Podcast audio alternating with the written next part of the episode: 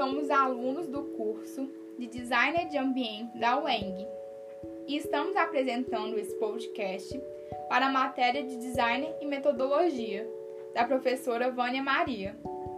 Eu me chamo Luísa Caravelli e eu e meu grupo composto pela Isabela Gregorino, Eduarda Ramos e Diego Durães iremos falar sobre design imobiliário brasileiro. Nossa pesquisa tem como base a compreensão das técnicas no processo de configuração do mobiliário, exclusivamente o mobiliário brasileiro contemporâneo. Expressando a relação entre o processo, metodologia do design e mobiliário contemporâneo brasileiro, hoje irei falar sobre Fernando Jäger e Paulo Alves, dois grandes nomes do design brasileiro contemporâneo. Design do mobiliário é uma vertente do design de produto e é uma das áreas de maior importância que está diretamente relacionada ao design de ambientes.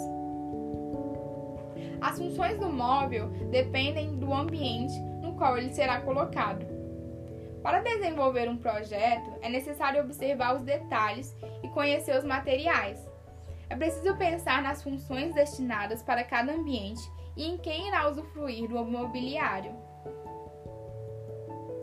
Analisando o móvel pelo âmbito de suas funções práticas e objetivas, as pessoas se sentam em algum tipo de móvel, colocam objetos e utensílios nele, reciclam, dormem e usam para guardar coisas. O design de mobiliário é justamente a área especializada em estudar todas essas funções. Porém, é também a área especializada em agregar conceitos estéticos e cênicos a um móvel ou a um conjunto mobiliário tornando-os muito mais do que utensílios, tornando-os parte integrante e essencial do cotidiano humano em todos os seus aspectos. O designer do mobiliário insere no objeto o significado e importância do móvel como parte da vida do ser humano e da sociedade.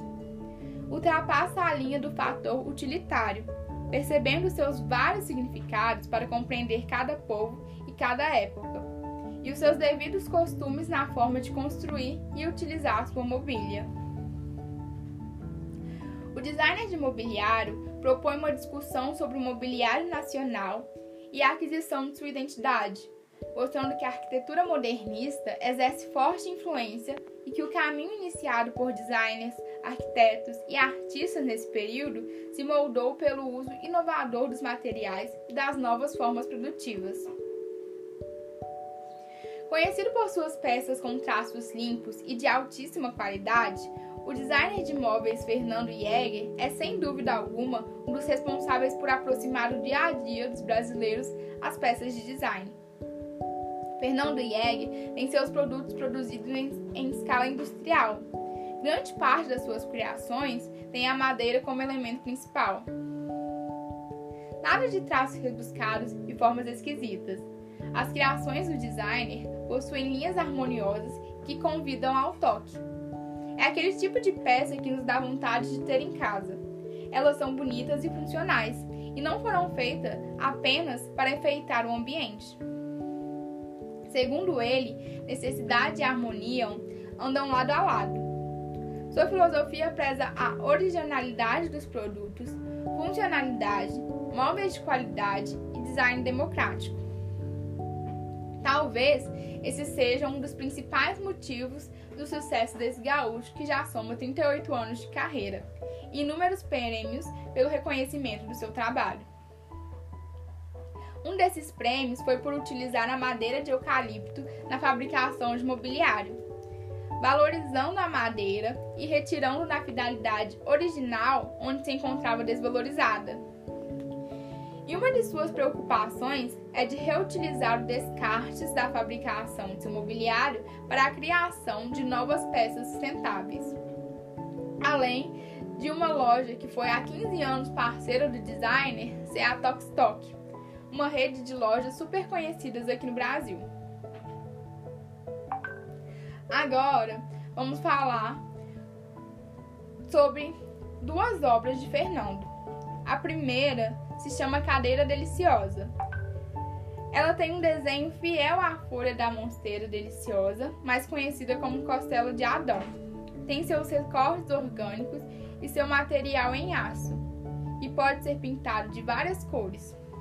A peça foi lançada em três versões: baixa, média e alta, e se adapta conforme a necessidade do consumidor, para mesas mais altas, como bancadas, ou mais baixas, como mesas de jantar. A outra obra é o sofá urbano. Com linhas retas e inspiração urbana, ressaltam a leveza do sofá com suas formas compactas. Sua composição é feita por uma caixa de madeira compensada, laminada em madeira natural. Estofamento de espuma como manga e pés metálicos com aço carbono, com pintura a pó preto e almofadas soltas no assento, encosto e laterais.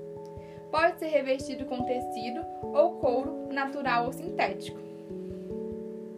Um outro grande designer brasileiro da atualidade é Paulo Alves, que contabiliza mais de 20 anos de experiências como dono de uma vasta trajetória no mercado de arquitetura, design e decoração no país. Formado pela USP, o profissional iniciou a carreira no escritório de Lina Bobardi, que destacou-se na arquitetura brasileira por compreender a cultura popular, incorporando conceitos como antropologia, ocupação de espaços, presença humana e estética. Seu legado e impacto são diretamente refletidos na arquitetura até os dias de hoje. Tanto este primeiro cargo quanto a infância no interior do estado paulistano onde cresceu, ainda mais os fundamentos da marcenaria artesanal, são alguns dos diferenciais que ajudaram Alves a ser quem é hoje. Seus móveis devendam uma lógica criativa em que a madeira e suas características naturais e simbólicas são a protagonista.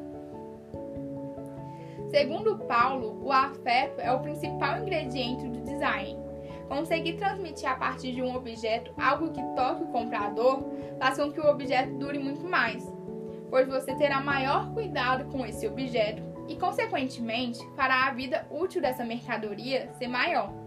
E o produto que já tinha uma história adquire uma nova história com o seu comprador, o que pode fazer com que você queira passar esses objetos para o seu filho, uma vez que esse produto agora terá um valor sentimental para a família.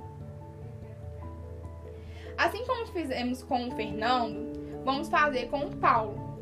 Trazer dois mobiliários de autoria dele para exemplificar um pouco das suas obras, suas ideias e seus traços.